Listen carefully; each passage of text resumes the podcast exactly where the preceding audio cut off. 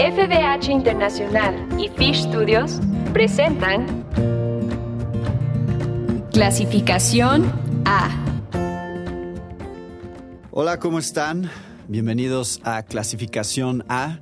Mi nombre es Natán Díaz y queremos dar la bienvenida a todos los que nos escuchan en diferentes emisoras alrededor del mundo a través del podcast. Gracias por acompañarnos nuevamente. Hoy tengo conmigo a mi querido hermano Joselo. Bienvenido, Joselo. Sí, un gozo estar nuevamente con ustedes. Me, encanta que tú utilizas mucho el término hermano porque realmente somos hermanos en Cristo. sí, eh, sí.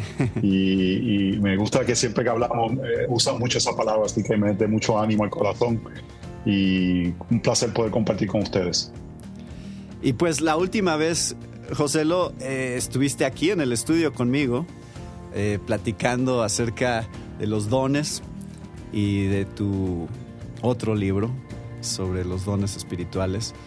Y hoy queremos hablar de un libro que acaba de salir este año, que se llama La conciencia cristiana. Entonces, cuéntame un poquito acerca de este libro, José, lo que es lo que te... ¿De qué se trata primeramente? Y, y qué te movió a escribirlo. Y luego podemos hablar un poquito más de detalles sobre algunas otras cosas que vienen ahí. Mira, voy a empezar por qué me movió y quizás decirte un poquito. Eh, de verdad que es algo que llevo pensando cerca de 20 años, pienso, eh, profundamente, este tema. Y si alguien me preguntara qué tema es necesario que la iglesia estudie, que ha sido olvidado, no estoy diciendo que este es el tema más importante, pero pienso que es un tema que ha sido dejado atrás, que es importante, es cómo desarrollamos conciencias robustas que están afirmadas en la palabra del Señor, pero que entendemos que hay áreas que podemos diferenciar. Entonces he visto el daño o el problema de no entender este, este término que crea división, crea contiendas donde no debería haberlos, porque no entendemos simplemente, ok, este es un tema que puedo diferenciar con mi hermano y yo le permito a mi hermano que eh, le rinda cuenta a Dios sobre sobre el mismo. Entonces, el, libro trata básicamente cómo uno toma el proceso de pensar y que tu conciencia esté informada por la palabra del Señor para tomar decisiones. Y tú puedes tener tres tipos de decisiones. Decisiones que básicamente la Biblia claramente habla sobre ellas. Decisiones que la Biblia da principios pero no da prácticas específicas. Y decisiones que están más abiertas, y, pero todas necesitamos que la palabra nos informe y tener convicciones bíblicas. Y básicamente defino lo que es conciencia cristiana y luego lo que es un proceso de cómo vamos eh, progresivamente llegando a, a, un pensamiento profundo bíblico para crecer en lo que sería sabiduría bíblica, que es aplicar estas verdades. Romanos capítulo 14, que básicamente el libro estaba basado en Romanos 14 y 1 Corintios 8, 9 y 10, presenta este principio que en aspectos que podemos diferenciar como creyentes, no nos juzgamos el uno al otro, damos espacio, cada cual eh, permite que el otro rinda cuenta a Dios, pero es interesante que el texto me dice que el pecado no es si hago una cosa o hago la otra.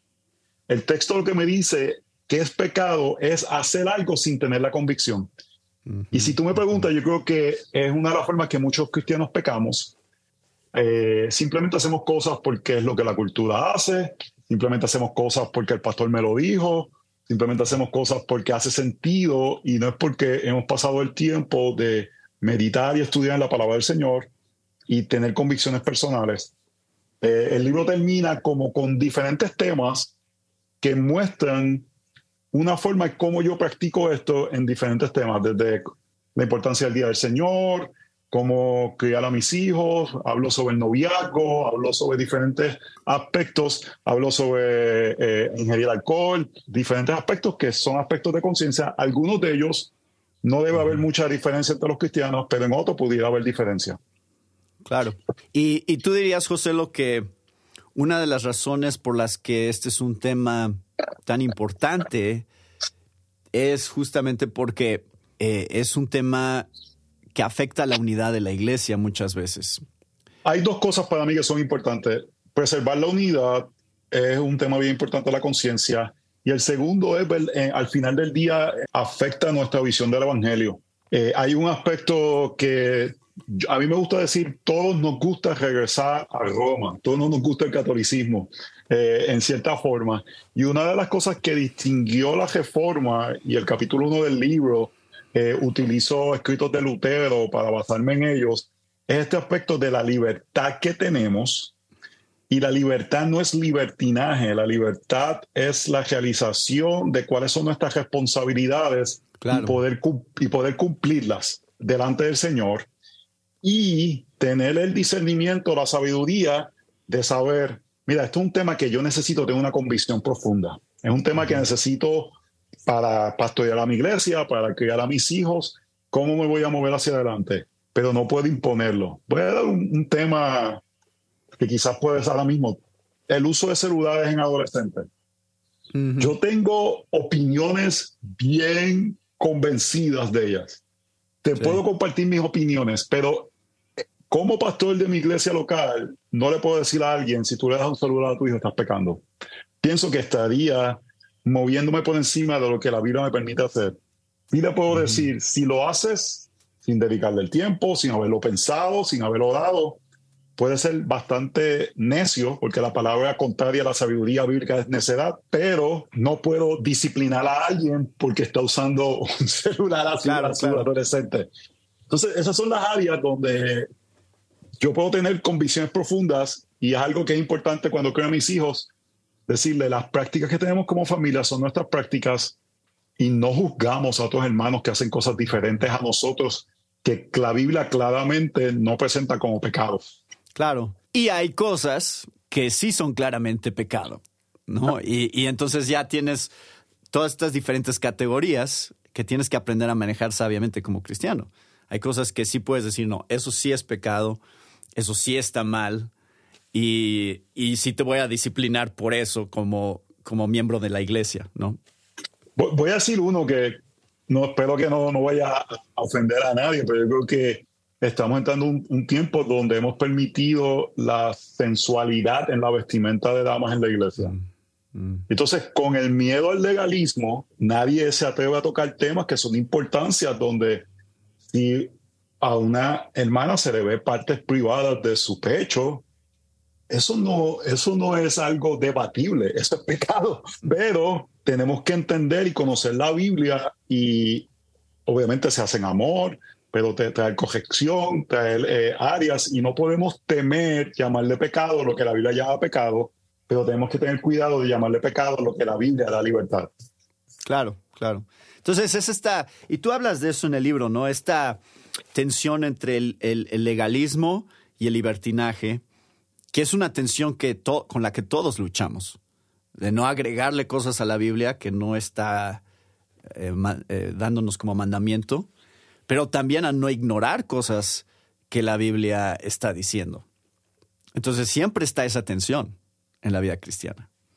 Y tu libro realmente es un esfuerzo por ayudarnos a navegar esas cosas, ¿no? Gran parte de lo que estoy tratando de, traer es que la solución, y Sinclair Ferguson lo dice mejor que yo en su libro El, Cristo completo, pero la mm. solución al legalismo no es el libertinaje, ni la solución al libertinaje es el legalismo, es el Evangelio. Entonces el, evangelio, el Evangelio nos permite poder decir, en esta área tengo libertad y puedo disfrutar, y el Evangelio me dice, en esta área tengo que someterme a mi Señor y obedecer. Y ambas son una respuesta motivadas por la libertad que tenemos en Cristo. Servimos a nuestro Señor libremente en las áreas que nos pide servirnos y disfrutamos las áreas que tenemos libertad libremente. Mira, hemos estado en un chat con amigos de que estamos estudiando un doctorado y estamos conversando y yo intencionalmente desde que comenzó ese curso comencé a mandar fotos si estaba con mi familia disfrutando, vacacionando, haciendo algo y estaban diciendo, mira, otros pastores, esto me ha ayudado a poder disfrutar mis tiempos de descanso. Antes me sentía culpable porque no habían desarrollado una conciencia robusta acerca de cómo navegar ese tiempo. Y, y, parte de lo que nos debemos de ayudar como creyentes es eso mismo, a ayudarnos a poder disfrutar las cosas que el Señor nos permite disfrutar, pero ayudarnos también a identificar las áreas que quizás estamos permitiendo que el libertinaje entre en nuestras vidas. Pero en Eclesiastés 9 dice, vete, come tu pan con gozo y bebe tu vino con corazón alegre, porque Dios ya ha probado tus obras.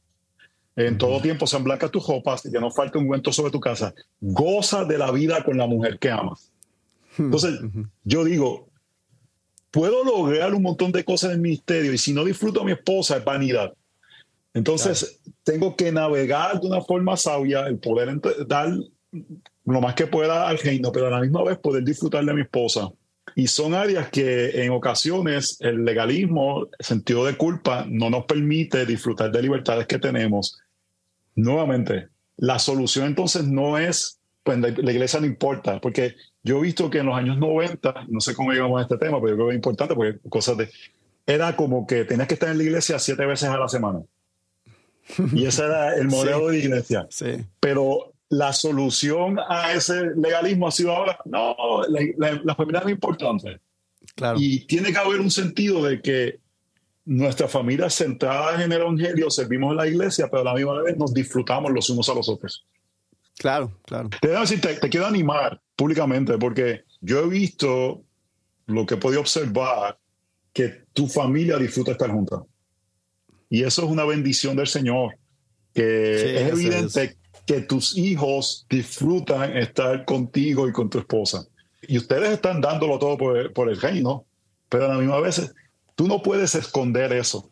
Y cuando tú pasas suficiente tiempo con alguien, tú te das cuenta si están aplicando algunos aspectos de Eclesiastés donde disfrutan la libertad de poder tener estas relaciones tan significativas en este mundo.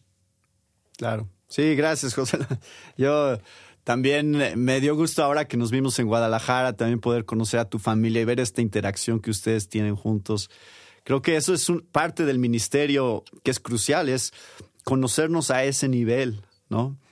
Te iba a preguntar, José, este punto del contexto cultural, ¿cómo afecta? Porque, por ejemplo, eh, una pregunta muy común, por ejemplo, en relación a los tatuajes. No, la gente dice, eh, ¿es bueno que un cristiano se haga un tatuaje o es malo?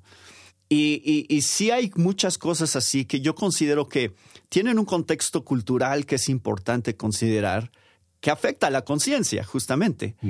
Eh, cómo, cómo, se percibe en mi cultura ciertas cosas también eh, afectan mi decisión sobre si hacerlas o no.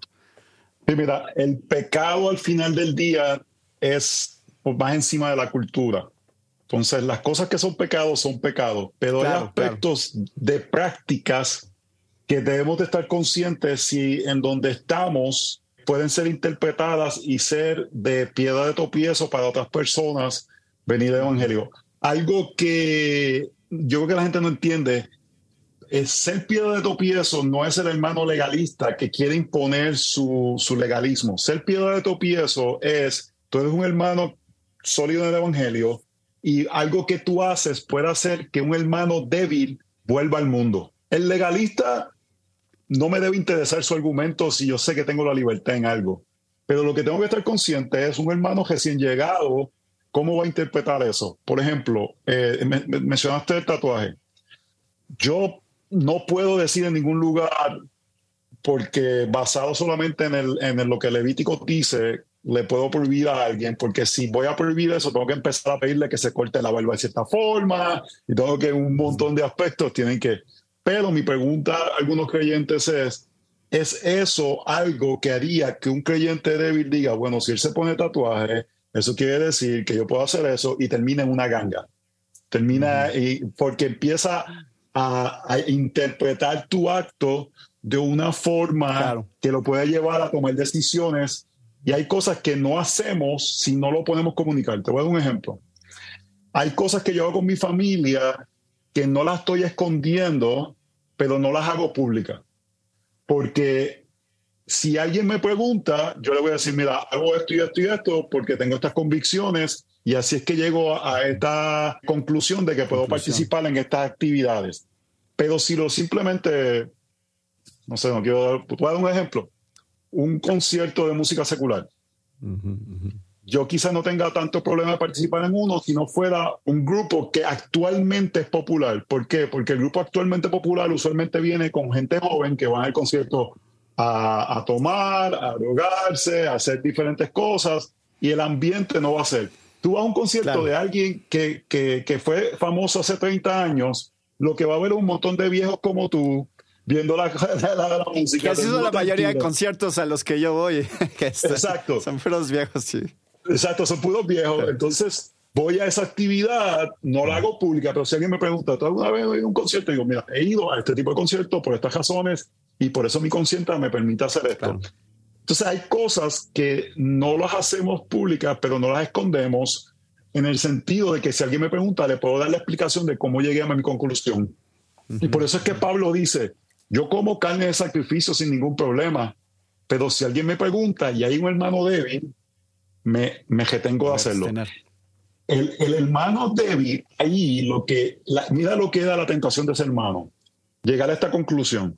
Pablo, apóstol, hombre maduro, come carne de sacrificio, está apoyando el templo. Eso quiere decir que yo puedo ir al templo y regresar al mundo. Entonces él está diciendo, sí, sí, sí. Yo, prefiero no comer esa carne si eso hace que un hermano débil no regrese al mundo. Entonces, prácticas así tenemos que tener en cuenta. Por ejemplo, voy a dar un ejemplo que quizás puede ser un poquito difícil de procesar. Yo creo que hoy en día hombres deben de vestirse lo más masculinamente que puedan y mujeres lo más femeninamente que, que puedan. ¿Por qué? Porque estamos en una cultura que está tratando de, quitar las diferencias.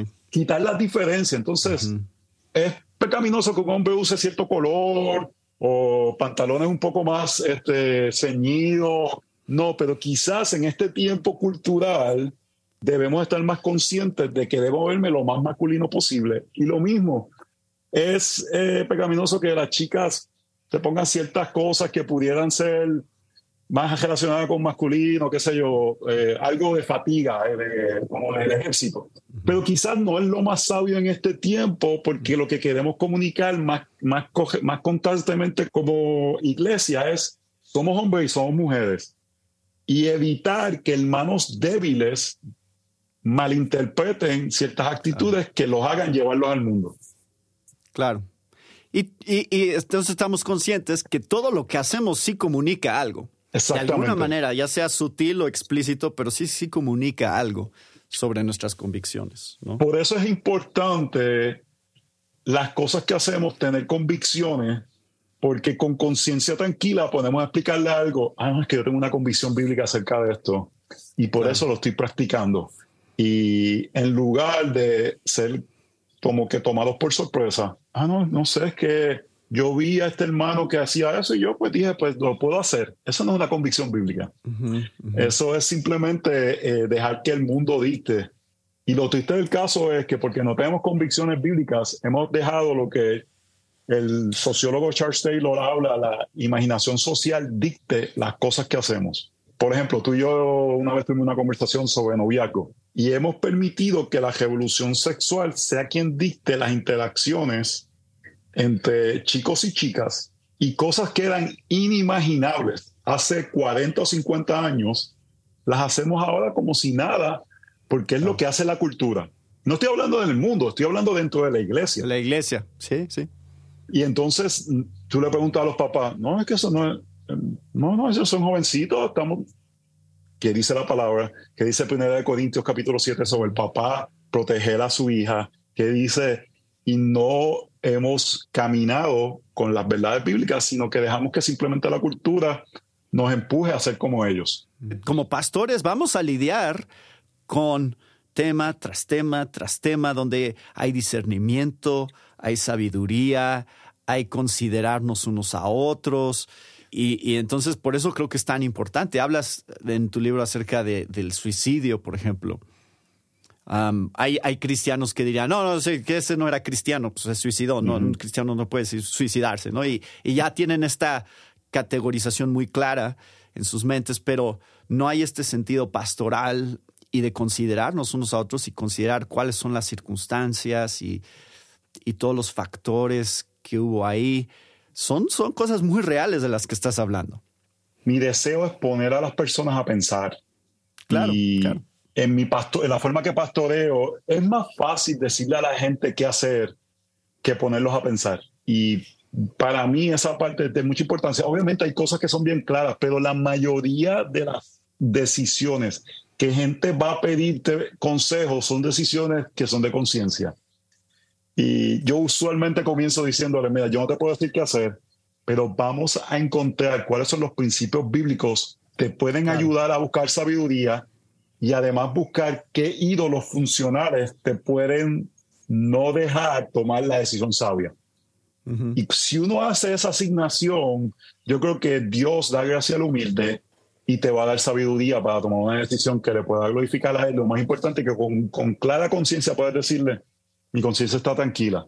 Uno de esos temas también, el divorcio y el volverse a casar, es uno de esos temas donde también hay, hay una serie de, asuntos muy complejos que se involucran en esas, ese tipo de situaciones, ¿no? De hecho, estaba pensando, ese hubiera sido bueno que hubieras eh, incluido ese porque eso es una difícil, pero bueno. Yo, yo le dejo a, los libros de J. Adams sobre eso. Mira, eh, eh te doy un ejemplo. A veces es más difícil hasta en cosas más del día a día que no son de éxito práctico. Te voy a dar un ejemplo. a mí me ha funcionado. Si alguien me pregunta prácticamente en tu crianza, ¿qué te ha ayudado mucho? Yo digo cenar todos los días. Es algo que para nosotros tiene un impacto donde yo puedo tenemos un tiempo de dialogar. Yo puedo ver dónde está el corazón de mis hijos en ese momento, puedo ver si está endurecido, si está hablando, y de ahí puedo pastorearlos. Yo tengo que tener cuidado. Si alguien me pregunta, yo puedo decirle, mira, a mí cenar con ellos diariamente no lo cambio por nada. Pero lo que yo hago en la cena, tú lo puedes hacer en otro contexto. Claro. Eh, entonces, a veces eh, dogmatizamos prácticas que no funcionan y, el problema es que pasamos juicio a hermanos que no tienen las mismas prácticas. Que no lo hacen. Otro, uno de estos temas también, José, lo, este, la educación en casa. Yo he visto que uh. se ha convertido en un tema de este tipo, ¿no? Donde esto es lo que deberías de hacer y esta es la única manera y entonces se, se vuelve un tema que en vez de ayudarnos unos a otros en cómo hacer mejor la educación de nuestros hijos, simplemente estamos poniendo reglas, ¿no? Yo soy muy fanático de educación en casa porque no ha sido una bendición para mi familia, pero entiendo que no todas las familias tienen las capacidades o están llamados a hacerla. Al fin es cómo somos padres fieles dentro de los diferentes contextos y entender cuáles son los objetos de cada contexto.